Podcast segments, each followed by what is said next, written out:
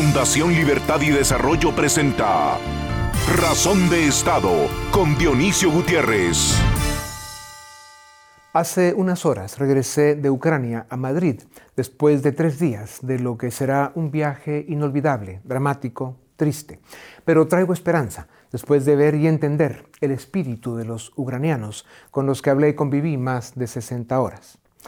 Todo empezó en la tarde con un vuelo de Madrid a Varsovia con el grupo que organizó la misión. A las 4 de la mañana del día siguiente volamos en varios helicópteros de Varsovia a Kelm, ciudad cercana a la frontera con Ucrania. Ahí nos subieron a un convoy militar para iniciar la travesía a Kiev. Nos pusieron casco y chaleco de Kevlar. Llegamos a Kiev al final de la tarde, después de parar en varios pueblos, dos de ellos totalmente destruidos por los rusos. No hay palabras para describir aquello. Gente enterrada en jardines y aceras de tierra, gente por las calles todavía buscando seres queridos. Recorrimos Kiev y los alrededores. Me impresionaron de sobremanera las evidencias de los crímenes de guerra cometidos por los rusos en la ciudad de Bucha y no pude evitar una fuerte taquicardia cuando paramos en dos cementerios improvisados con cientos de fosas comunes. Nos llevaron a dormir a Irpin, al noroeste de Kiev, ciudad que los rusos dejaron destruida, pero después de que los irpeños les dieran una paliza. Por el momento la consideraron una ciudad segura y lejos de las zonas donde se están librando las batallas en estos días. Por supuesto, no pegué un ojo las dos noches que pasamos en esa escuela abandonada que usamos de base para movernos por la región. Algunos de los soldados ucranianos que nos acompañaron hablan razonablemente bien el inglés. Muchachos jóvenes, la mayoría comandados por un capitán que perdió parte de su familia en un bombardeo. El drama que viven es brutal, pero están dispuestos a morir por la libertad de su país. Nos reunimos con dirigentes de sociedad civil, con técnicos de varios tanques de pensamiento y con el director general del Instituto Politécnico de Kiev, desde el que piensan organizar el plan de reconstrucción de Ucrania después de que saquen a los rusos de su país. Palabras de ellos que celebré con emoción.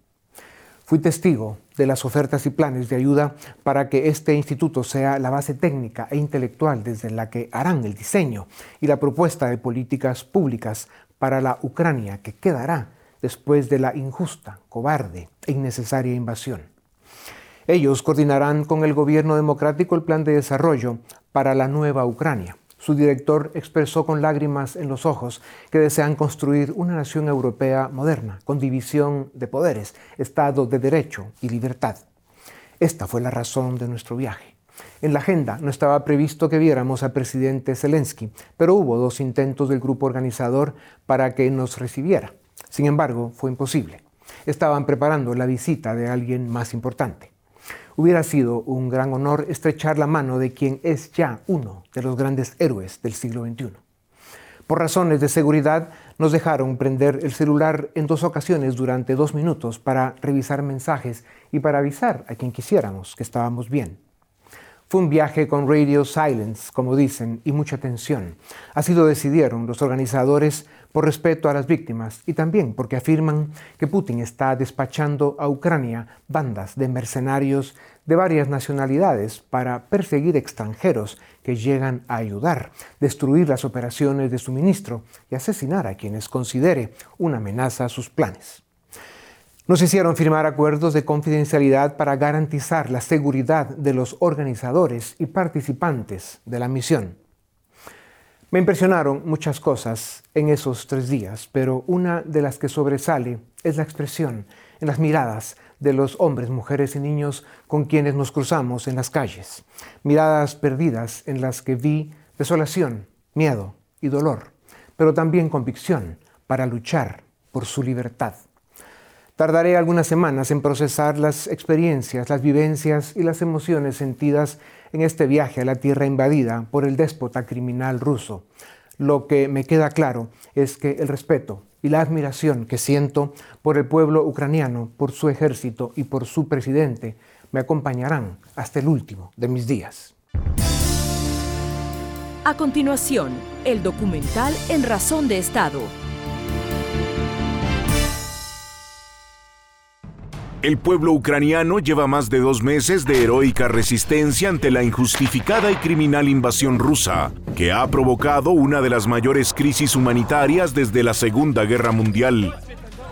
Las tropas rusas han ocasionado la muerte de un número incontable de civiles ucranianos, entre los que se cuentan al menos 230 niños y ha causado el éxodo de más de 5.7 millones de ucranianos, además de al menos 6.5 millones más que han sido desplazados dentro del territorio ucraniano. Hablamos de casi un tercio de la población de Ucrania. Por otra parte, las tropas rusas han destruido más de 23.000 kilómetros de carreteras y más de 33.7 millones de metros cuadrados de construcciones residenciales. Los daños que causan las tropas rusas a la infraestructura ucraniana tienen un costo de 4.500 millones de dólares semanales y desde que comenzó la guerra ascienden al equivalente al 60% del Producto Interno Bruto anual de Ucrania.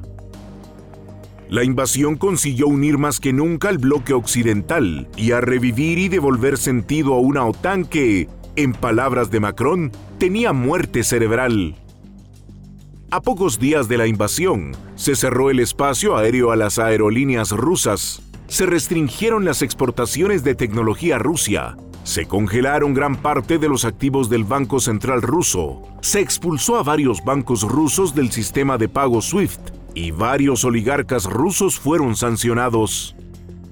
Alemania suspendió el gasoducto Nord Stream 2 y anunció un aumento histórico del gasto militar como consecuencia de la guerra.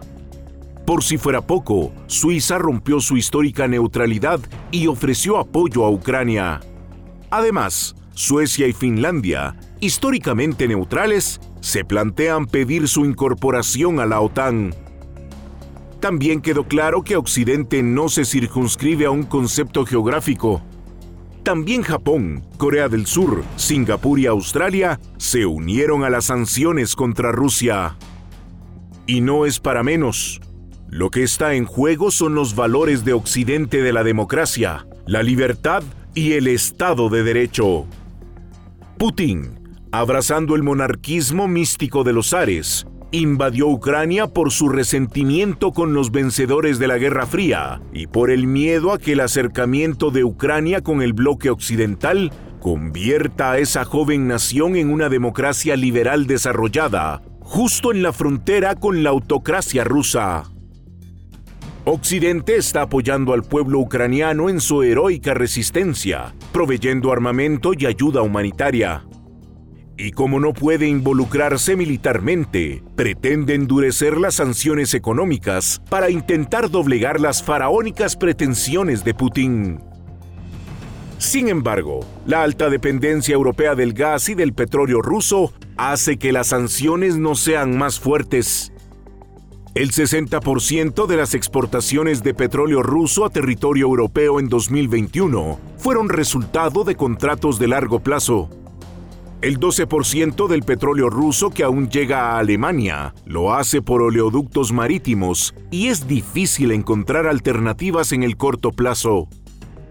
No obstante, Occidente tiene que apoyar la causa ucraniana a cualquier costo, porque es lo justo y porque si Rusia gana la guerra, seguirá adelante con su proyecto expansionista, amenazando la sobrevivencia de las democracias liberales en Europa. La joven nación ucraniana está luchando por su independencia y Occidente debe ser una vez más el guardián de la libertad y la democracia en el mundo. A continuación, una entrevista exclusiva en Razón de Estado.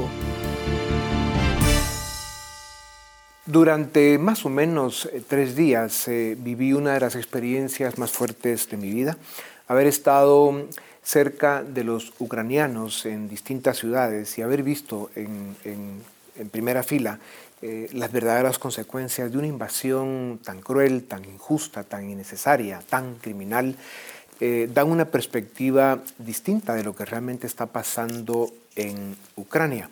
Sin duda alguna, eh, las consecuencias, después de haber visto lo que vimos del grupo que, fue por allá, eh, las consecuencias eh, da la impresión que serán mucho más devastadoras, no solo para Ucrania, sino para el mundo occidental y para el planeta entero.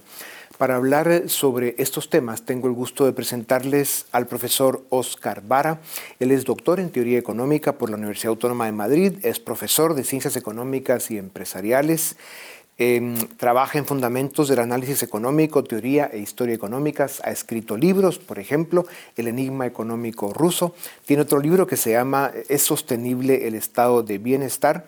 Tiene también un canal de YouTube eh, con más de 100.000 suscriptores donde comparte sus análisis sobre geopolítica y economía. Doctor Vara, bienvenido a Razón de Estado.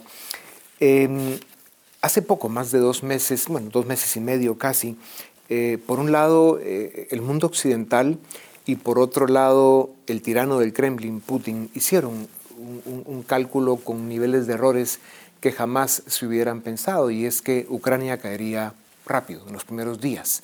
Eh, claro, el Occidente pensando en que era imposible que Ucrania se lograra defender y Putin pensó que iba a ser muy fácil pasarle encima a Ucrania presidente ucraniano contestó cuando empezó a escuchar esos análisis que él no necesitaba eh, un aventón, sino que lo que quería era armas y ayuda.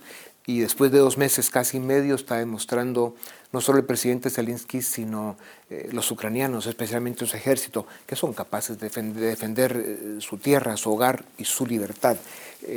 ¿Cómo ves tú a estas alturas de esta criminal invasión la situación de Ucrania? Bueno, la situación de Ucrania es muy difícil y no podemos tampoco engañarnos, incluso eh, viendo que las ofensivas no logran progresar como a Rusia le gustaría, porque en cualquier momento es cierto que una presión suficiente puede romper un frente y proporcionar una situación eh, completamente distinta. Es cierto que no es previsible, es decir, cuando leemos a los expertos militares, todos eh, afirman que el punto culminante que tenía la ofensiva rusa se perdió y que ahora mismo tienen graves dificultades para hacerla progresar y todavía queda por llegar el, material pesado, el armamento pesado que los Estados Unidos y Europa han prometido, se han comprometido con Ucrania, que puede eh, producir también una reversión en, lo que es la, propia situación militar. Por lo tanto, estamos en un momento, yo entiendo que de gran incertidumbre, pero para Ucrania todo es un desastre. una guerra evidentemente destruye eh, los fundamentos económicos y por lo tanto la posibilidad de que la economía opere no solo normalmente ahora, sino normalmente en el futuro más inmediato y además se lleva vidas de jóvenes, se lleva miles de vidas de jóvenes. O sea que la tragedia en, Ucrania es la que todos pensamos. Claro. realmente y por si fuera poco, la brutalidad de esta tragedia, el, el, asesino del Kremlin está enviando mercenarios a Ucrania eh, de diferentes nacionalidades con diferentes eh, misiones. ¿no? Algunos nos informaban que están en Ucrania para perseguir eh, a los extranjeros que llegan a ayudar. incluso asesinarlos si los consideran una amenaza para sus planes y para romper o destruir las cadenas de suministro para cualquier cosa que se quiera llevar a Ucrania. O sea, realmente las intenciones del tirano del Kremlin son absolutamente criminales. Sí, pero también comprensibles. La guerra tiene una parte absolutamente racional. ¿Cómo podemos debilitar al enemigo? ¿Cómo podemos aplicar nuestra fuerza o nuestros recursos de la forma más eficiente? Lo que pasa es que Rusia ha demostrado, por ejemplo, en la ofensiva del norte, que no supo hacerlo. Que aplicar los recursos de la forma más eficiente no era algo que eh, su personal militar estuviera capacitado para hacer. Y esto es una sorpresa, yo creo que nos hemos llevado todos la sorpresa de que la ofensiva en el norte no fuera más decisiva, no lograra tomar Kiev, no lograra descabezar el gobierno ucraniano y por lo tanto no lograra dominar el país de forma sencilla, con un golpe de mano. Eso fue una gran sorpresa en principio.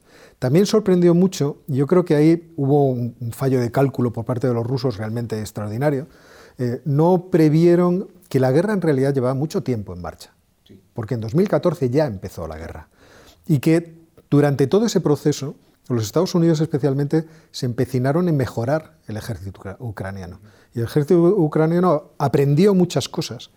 Aprendió, por ejemplo, que acabar con las líneas de suministro es algo muy interesante, que la información es valiosísima en cualquier eh, guerra, y los eh, ucranianos lo utilizaron a su favor de manera magistral en operaciones que podíamos decir que eran guerrilleras, en el sentido de que se infiltraban en esas líneas eh, que iban avanzando de los rusos para eliminar las posibilidades de que llegara la munición, el combustible, pero también atacando los centros de mando. Oscar, eh, hemos visto que esta invasión eh, la hemos visto prácticamente en tiempo real. O sea, hay suficientes tomas y fotos, eh, muchas de ellas muy impactantes, pero cuando uno se acerca al, campo de batalla, donde están sucediendo los hechos, eh, la brutalidad es mucho mayor. El ver Em, ucranianos que han sido enterrados en los propios jardines, pequeños jardines de sus casas, en las aceras de las calles donde había un espacio de tierra, porque no han tenido otra forma de disponer pues, de restos humanos, que, si no se dispusiera de ellos, pues crearían otros problemas. ¿no?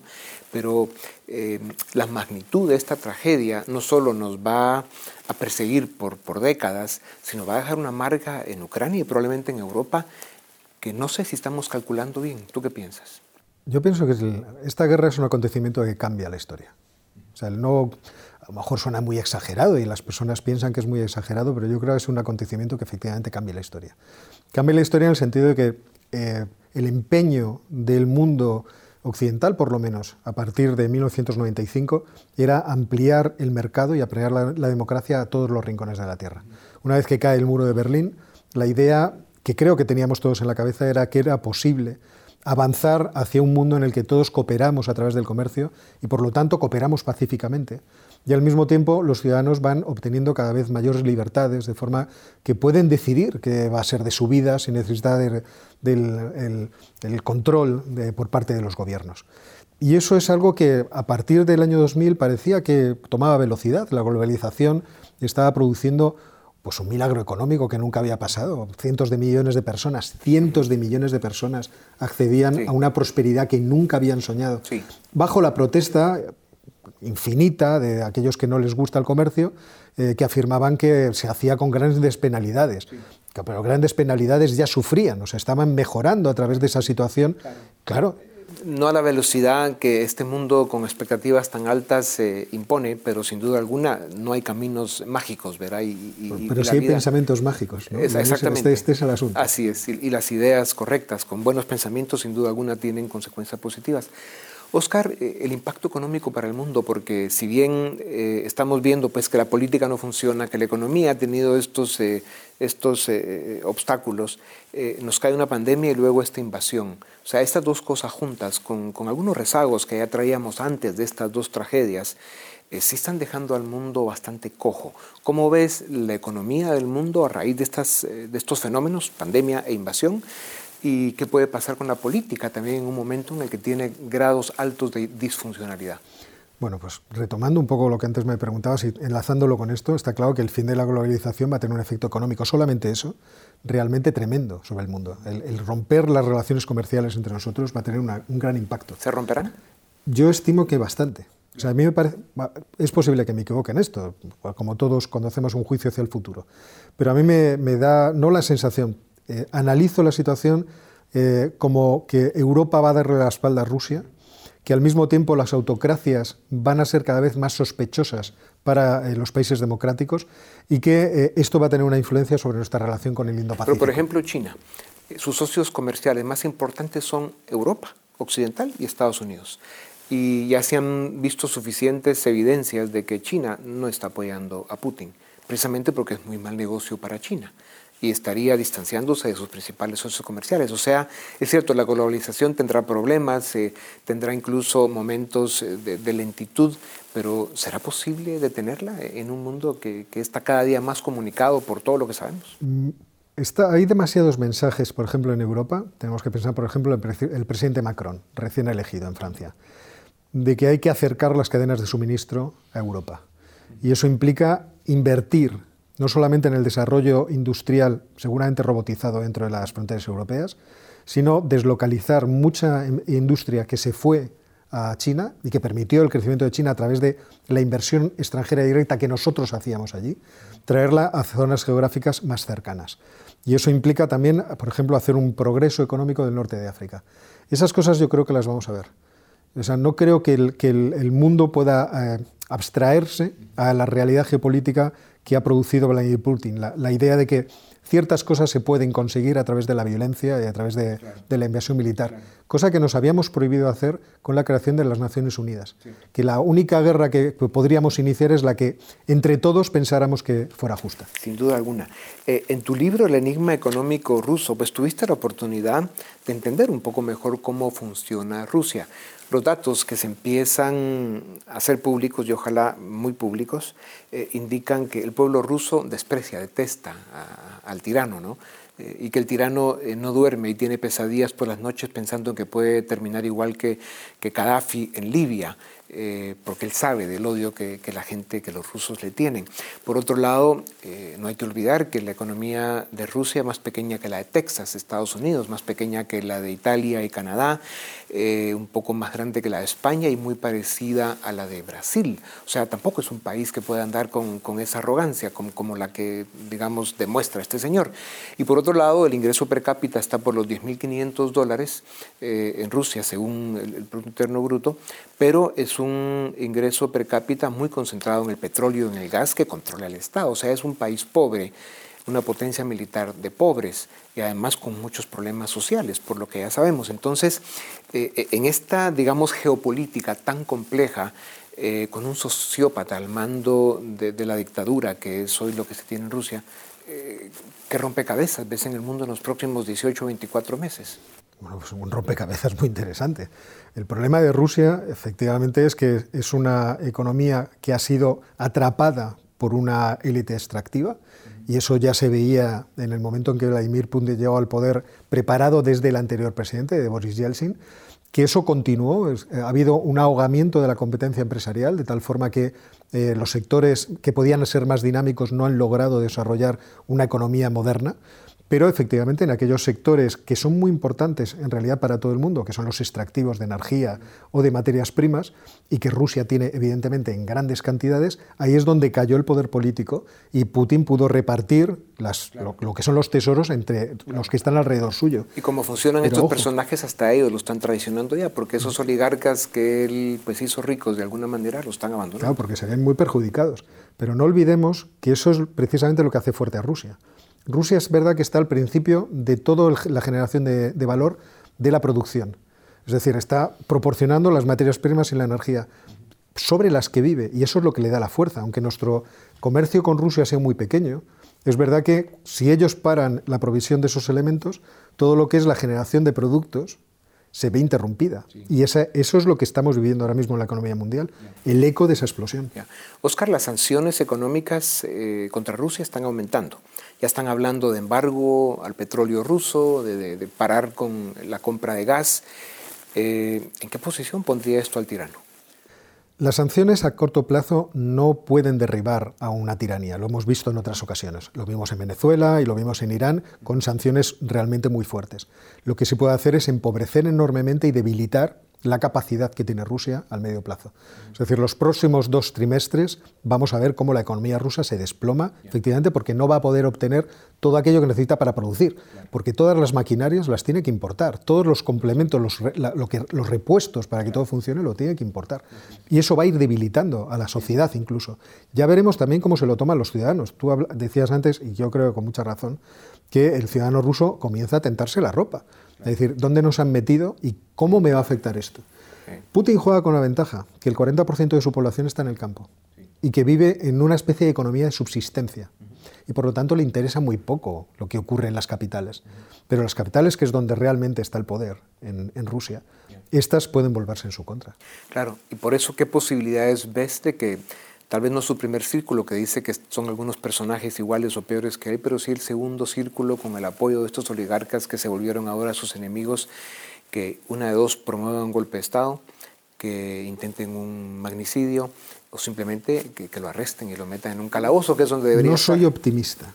O sea, yo nunca he sido optimista con estas cosas porque la experiencia histórica nos demuestra que los tiranos resisten muy bien a todo este tipo de, de cuestiones. Y además, Putin, en cierto modo, está promoviendo eh, que estas tiranías puedan permanecer, o sea, que existe una especie de, manual para hacerlo, y lo vimos en Bielorrusia. Cuando las elecciones de 2019, Lukashenko eh, eh, las, las roba, porque las roba literalmente y dice que las ha ganado con un 90%, fue capaz de sostenerse en el poder a base de violencia. Y la violencia es el ejercicio, yo creo, que va a utilizar Putin para mantenerse en el poder. Oscar, volvamos un momento al impacto económico que, están teniendo no solo la invasión, sino también todavía los efectos de la pandemia para el mundo. Y háblame un poco de América Latina. ¿Cómo ves esa parte del mundo que está acumulando altos niveles de inestabilidad política, cada vez peores gobiernos, una de dos, de un populismo de izquierda eh, muy rancio que, que va a hundir más muchos de los países de aquella región? Otros países siendo capturados por básicamente eh, grupos criminales asociados con el narcotráfico, eh, sin importar qué ideología eh, promuevan. Es, es, una región bastante disfuncional. En un contexto global como este, ¿qué puede pasar con una región que está tan fuera de control como la latinoamericana? Pues yo creo que lamentablemente se va a ver beneficiada porque el precio de las materias primas está subiendo y esos regímenes se verán beneficiados, como ya hemos visto en el pasado, por esas rentas extraordinarias que les llegan y que les permiten repartir entre aquellos que les mantienen en el poder. Con lo cual, eh, lamentablemente, si tuviéramos que hacer un, un, juicio hacia el futuro, quizás sea el de que estos regímenes se van a ver beneficiados y fortalecidos, porque es una experiencia que ya hemos tenido. El momento en que los pasó eh, antes de 2014, precio del petróleo subió muchísimo. ¿A quién benefició? A aquellos regímenes que estaban instalados sobre esa, sobre esa riqueza. Y a pesar de esos precios, en el caso del petróleo venezolano, por ejemplo, eh, la dictadura destruyó su industria petrolera. ¿no? Y hablan de que les tomaría entre 7 y 12 años pues, reconstruirla, volverla a equipar con buenos técnicos y cambiar todas las, pues, las máquinas y, todos los sistemas de producción que, destruyeron por corrupción básicamente y malos manejos. ¿no? Y, y por acabar con el comercio. No olvidemos eso, por acabar con la iniciativa privada, por tomar en, brazos del poder la economía y repartir los beneficios entre aquellos sectores que les mantienen firmes en la política. Oscar, ¿cómo visualizas la reconstrucción de Ucrania después de haber, eh, eh, pues eso, caminado por algunas calles y visto algunas ciudades prácticamente destruidas? Em, Occidente y bueno, el, mundo eh, los países desarrollados tendrán que volcarse para ayudar en esa reconstrucción, que no solo es cuestión de recursos económicos, sino también las ideas correctas, políticas públicas que sean eficaces eh, y luego un ordenamiento interno eh, importante para que pues, tenga efectividad este esfuerzo que va a hacer el mundo por Ucrania. ¿Cómo visualizas ese mapa? A mí me parece interesante la propuesta de incorporar a Ucrania en la Unión Europea también para controlar su política. No olvidemos que Ucrania ha sido un país que ha tenido un desarrollo político y económico muy parecido al de Rusia, en el que los oligarcas han tenido una gran influencia. Eso hay que desactivarlo de alguna forma para que el dinero público que pueda llevar, llegar y sobre todo el privado tenga espacio para poder hacer la reconstrucción. Porque no olvidemos que Rusia fue el problema que también se planteó cuando se produjo la transición económica, que cuando quisieron entrar los occidentales a invertir, allí ya estaban instalados un grupo de oligarcas que estaban rapiñando las riquezas nacionales y que no permitieron un crecimiento económico más grande. Si tuvieras que mm, reflexionar sobre el hecho de que eh, después de la Segunda Guerra Mundial, pues se instala en el mundo, sobre todo en los países que han tenido altos niveles de éxito, desarrollo y evolución, pues eh, las democracias republicanas o la monarquía parlamentaria, como el caso de España, eh, un sistema pues capitalista de libertades, de comercio, de competencia, que, ha dado al mundo la época de mayor crecimiento económico, de más solución a los problemas sociales, reducción de pobreza y muchas otras cosas. El siglo XXI se nos puso muy disfuncional, vino con una serie de, sorpresas negativas y de sustos que ojalá vayan terminando porque sí nos está dando una paliza este siglo de miedo. Em, ¿Qué crees tú que ha fallado? Eh, ¿Cuál es la razón principal de que no estemos siendo capaces de evolucionar a la velocidad que el mundo nos está cambiando? Falta de, realismo, quizás sea eso. O sea, demasiada idea fantástica, utópica, acerca de lo que deben ser las naciones, no conformarse con eh, países tranquilos, en los cuales el Estado de Derecho funciona y al mismo tiempo se permite espacio a los empresarios para que creen riqueza. Eh, el prestigio, por ejemplo, de la riqueza que ganan los empresarios, el siempre estar denostando al empresario que tiene éxito porque todos sospechan que esa ganancia va a ser ilegítima de alguna forma. Este tipo de fantasías ideológicas que se han producido y que nos llevan siempre a que el Estado tenga demasiado peso, que, acabe ahogando la iniciativa de la libertad de las personas, Yo creo que es la mayor amenaza que ahora mismo tenemos. Pues precisamente por eso, Oscar, sin duda alguna, la misión más importante que tiene Occidente y el mundo entero es rescatar la política, no devolver los valores que se han ido perdiendo con el paso de los años eh, y, que esos valores pues, se conviertan en virtudes para que se reconozca el valor que tiene el libre mercado, la competencia, un sistema económico que funciona, que resuelve el diario vivir de la gente y que luego pues la política eh, imponga el Estado de Derecho, ¿no? que para eso es para lo que debe existir y le permita a las sociedades pues, ordenarse políticamente para que funcionen mejor. Pues Oscar, muchas gracias, sin duda alguna el, compartir contigo un rato y el saber de tu trayectoria, pues da esperanza ¿no? de que las buenas ideas, eh, incluso las mágicas, pueden al final ayudarnos a salir de, estos eh, ciclos negativos en los que estamos. Oscar, muchas gracias. Muchas gracias a ti. Adelante con lo tuyo y a ustedes también. Gracias. Esto es Razón de Estado. A continuación, el debate en Razón de Estado. Bienvenidos al debate en Razón de Estado. Hoy vamos a hablar de la situación en Ucrania. Ya se cumplen más de dos meses desde que comenzó la invasión rusa a ese país. Vamos a hablar desde Ciudad de Guatemala con Will Ogilvy. Él es profesor de la Universidad Francisco Marroquín en la Facultad de Estudios Políticos y Relaciones Internacionales. Y desde Santiago de Chile nos acompaña Franklin Coletti. Él es doctorando en la Universidad de Santiago de Chile y profesor en la Universidad Central de Venezuela. Ambos bienvenidos y muchas gracias por aceptar la invitación. Voy directamente contigo, Will, porque eh, decía yo que ya van más de dos meses desde que comenzó la invasión rusa en Ucrania y los pronósticos en aquel momento eran realmente pesimistas. E incluso algún informe de inteligencia de Estados Unidos decía que en cuestión de días caería Kiev en control ruso. Y bueno, y aquí estamos más de dos meses después. Por supuesto, vamos a hablar luego del montón de pérdidas humanas y económicas que ha traído este conflicto, pero Ucrania en una heroica resistencia. ¿Qué falló en los pronósticos, Will?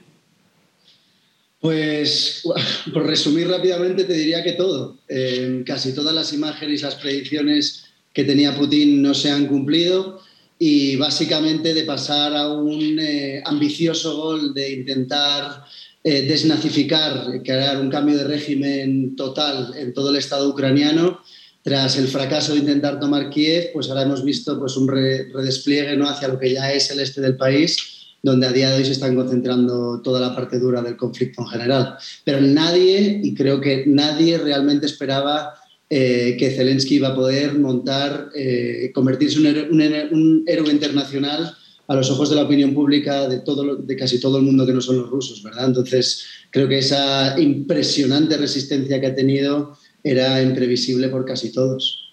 Ahora, Franklin, para escuchar también tu opinión en ese sentido, eh, incluso la inteligencia de Estados Unidos le ofrece a Zelensky un vuelo para, para, evacuarlo de Kiev y él dice y contesta, no necesito un aventón, necesito armas, ¿no? Creo que esa variable también de la resistencia ucraniana no se tomó mucho en cuenta y, y está pesando mucho, ¿no?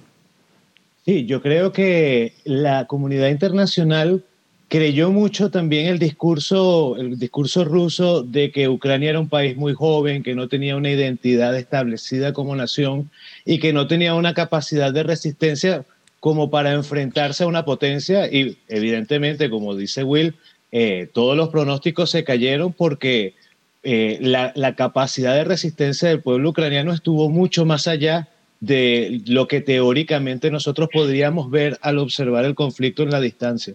Ahora, Will, eh, hemos visto también, a ver, eh, el ejército ruso se planteaba como algo invencible, brutal, muy avanzado, etcétera, ¿no?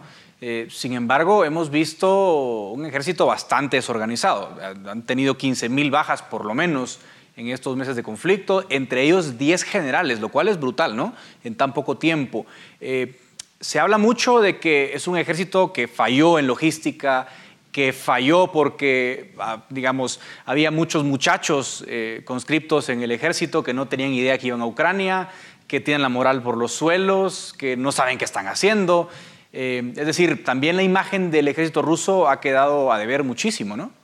Sin lugar a dudas. Eh, lo que pasa es que aquí también hay que hacer varios avisos, ¿no? Uno es que es el primer conflicto que yo recuerde en el que ha habido una filtración masiva por parte de la CIA de las imágenes de satélite para realmente avisar a la comunidad internacional lo que, lo que estaba sucediendo. Y de hecho, yo estuve aquí en este programa que me invitasteis el día antes de la invasión o dos días antes y mi pronóstico era que sí. yo decía, bueno, todo lo que pone el satélite es que va a invadir. Al final solo Putin tiene las cartas y solo él sabía lo que iba a hacer, ¿no? Por supuesto que aquí cada uno estábamos con nuestras apuestas.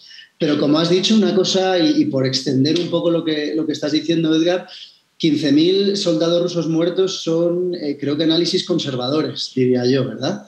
Si a eso le metes los heridos, estás hablando de 45.000 soldados, más o menos, para un contingente de 190.000. Es decir, es una barbaridad.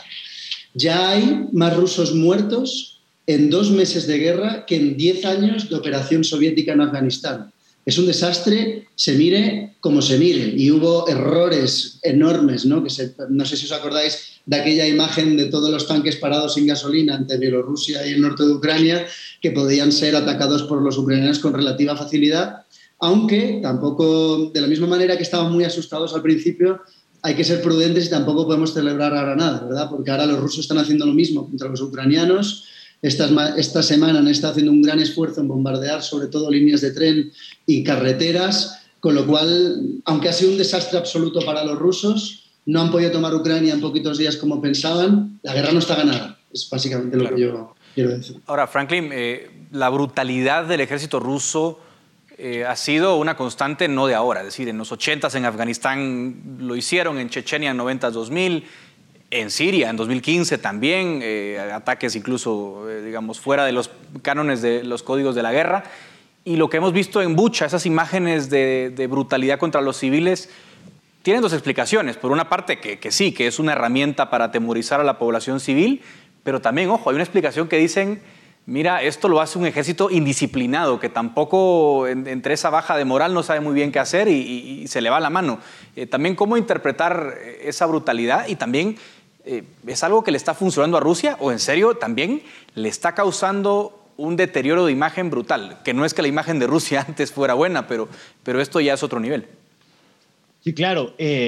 Efectivamente, allí podríamos ver que dentro de lo que es la disciplina de, la tropa hay, problemas efectivos, aunque no debemos descartar que sí exista una violencia selectiva hacia puntos específicos de la sociedad ucraniana que podrían haber generado posteriormente una resistencia civil.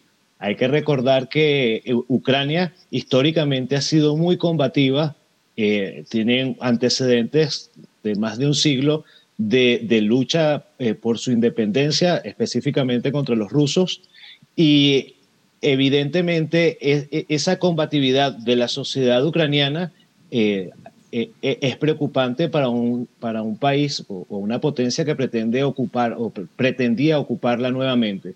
Entonces, esas ciudades en la periferia de la capital, sin ninguna duda, hay una violencia selectiva para dar un mensaje con respecto a lo que sería la ocupación posterior. Evidentemente no esperaban que eso se le fuese de las manos y que, y que no pudiesen tomar ni la capital y, que incluso tuviesen que retirarse. Ahora, viendo un poco más a futuro, eh, futuro en las próximas semanas, digo, Will, eh, se ha centrado la lucha ahora en la zona este de Ucrania, es decir, cerca de la región del Donbass, ¿no? Eh, ahí va a estar el campo de batalla próximamente para las dos partes es una zona importantísima, ¿no? Eh, para los rusos, por un lado, porque es una zona donde hay una población importante de rusoparlantes, pero también para Ucrania, ¿no? Porque perdería una zona que, le permitiría a Rusia abastecerse logísticamente, instalarse y luego eventualmente volver a atacar Kiev. ¿Cómo ves esas próximas semanas? Pues creo que van a estar muy interesantes y si bien creo que las guerras cuando se pelean y se organizan inteligentemente, pienso que los objetivos políticos tienen que hacerse antes y luego sobre el terreno se van modificando y nunca al revés, lo que hemos visto ha sido muy interesante de las fuerzas rusas que están luchando actualmente al sur de Izium, de, avanzando desde el oeste, desde Donetsk por supuesto, con la idea ahora de, si uno viera el mapa de Ucrania, ¿verdad? Si esto es todo Ucrania, eh, se está concentrando en una especie de arco así, siendo esto el Mar Negro de aquí abajo, la idea que quieren hacer es intentar conseguir cercar a los ucranianos que están dentro de un efecto de pinza, avanzando desde entre los frentes, y es un poco la guerra y lo que está pasando hoy sobre el terreno. Otra cosa muy interesante que está pasando eh, es que es posible que Rusia cambie el estado de las repúblicas de Donetsk y Luhansk a un nuevo Estado político llamado la República de Donbass, estaban diciendo parte de la oficialidad rusa, e incluso yo no descartaría, porque es bastante posible, que directamente se incorporen a estas dos zonas a Rusia. Y efectivamente, como estás diciendo, Edgar, una de las dos partes interesantes aquí es que aquí Rusia tiene una capacidad de aprovisionamiento mucho más directa con su frontera, ¿no? con toda la vía de suministros, muchísimo más fácil de defender de lo que estaba pasando al principio en Bielorrusia. Entonces, Aquí yo creo que vamos a ver un recrudecimiento de los, de los combates por todo lo que está pasando y lo que estamos viendo en todo ese área y posiblemente el parte de los, del contingente que está en Transnistria, en Moldova, veremos si intenta, que de momento no se ha hecho, atacar desde el sur también a Ucrania e intentar dejar a Ucrania sin salida al Mar Negro. ¿no? Entonces, si eso fuese el resultado, que por supuesto hay que ver lo que pasa sobre el terreno, eso sí que es un éxito relativo para los rusos sin lugar a dudas, ¿verdad? Franklin, em, vamos a ver, em, esto puede ser una, una, Sabemos cómo empezó, no sabemos cómo termina, y un poco la pregunta que nos hacemos es, ¿no será que Rusia también quiere una guerra larga? De desgaste. Es decir, al fin y al cabo se está peleando en territorio ucraniano, no ruso. obviamente Rusia paga un precio alto por las sanciones económicas y el aislamiento que, que viene con eso, ¿no? Pero de todas formas es Ucrania quien está sufriendo, yo diría, la mayor parte del desgaste. Eh, ¿Cómo puede ser eh, o, cómo evitar en todo caso que, se convierta en eso, en una guerra de desgaste de largo plazo que deje a Ucrania en las ruinas? Bueno, eh, yo creo que efectivamente para, para los rusos o para específicamente para el gobierno ruso, para el presidente Putin, esto se, se fue de las manos. El plan evidentemente no era una guerra larga, sino hacer una especie de acción relámpago.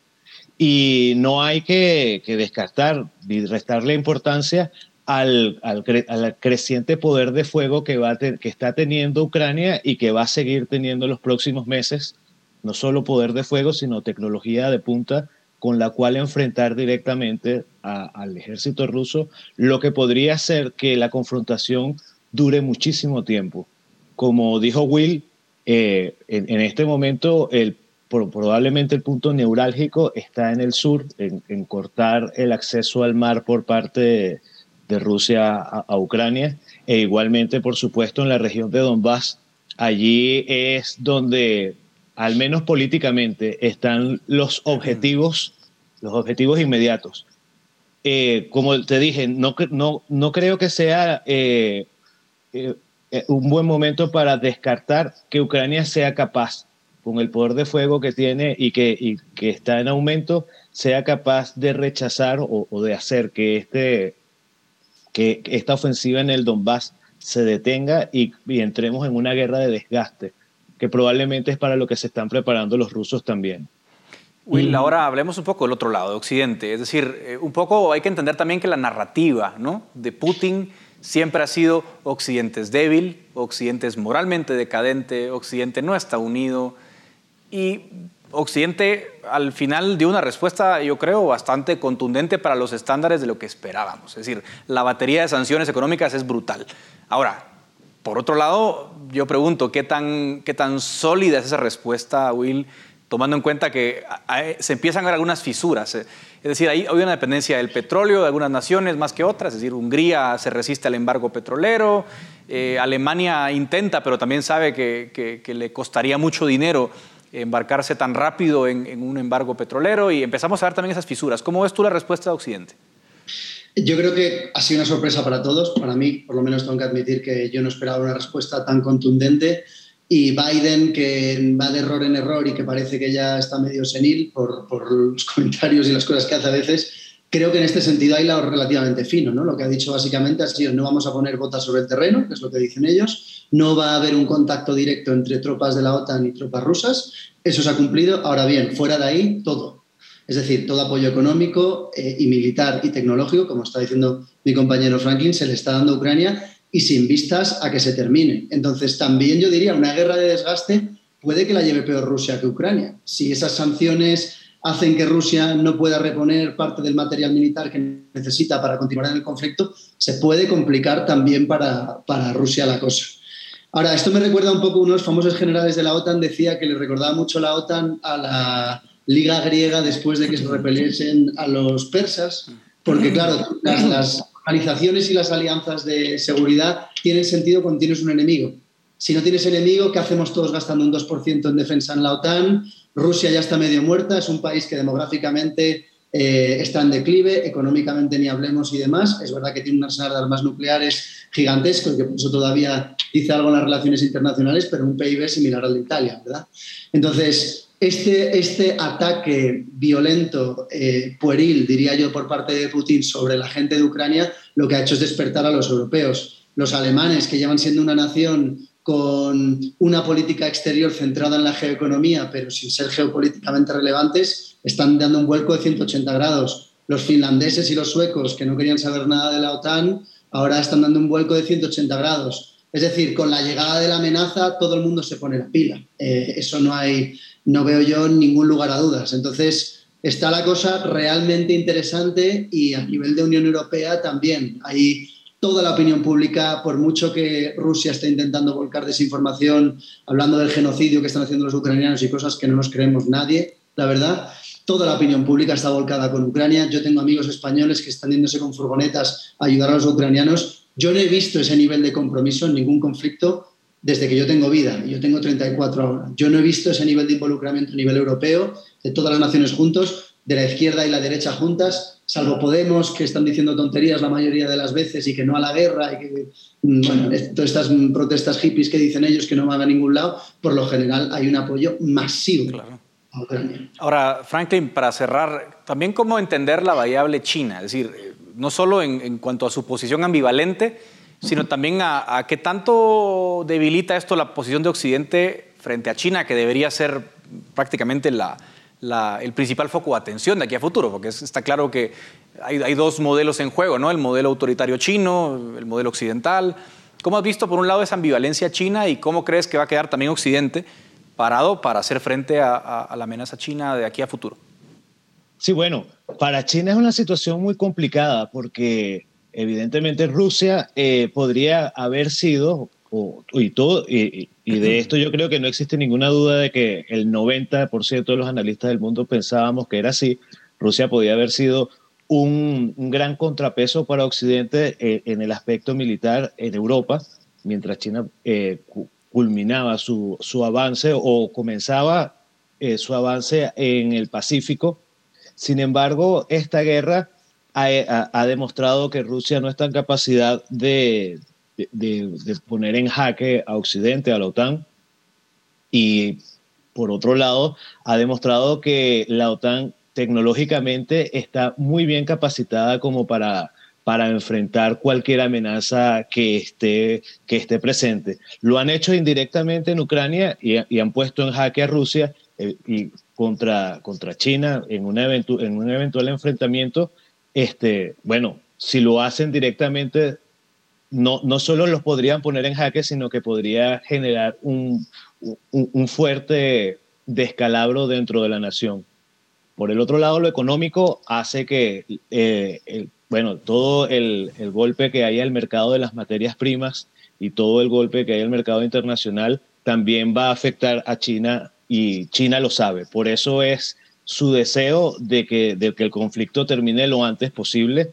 Evidentemente, sin que Rusia quede tan mal parada como está en este momento. Bueno, esperemos eh, a ver qué pasa en las próximas semanas. Nuestro corazón está con el pueblo ucraniano.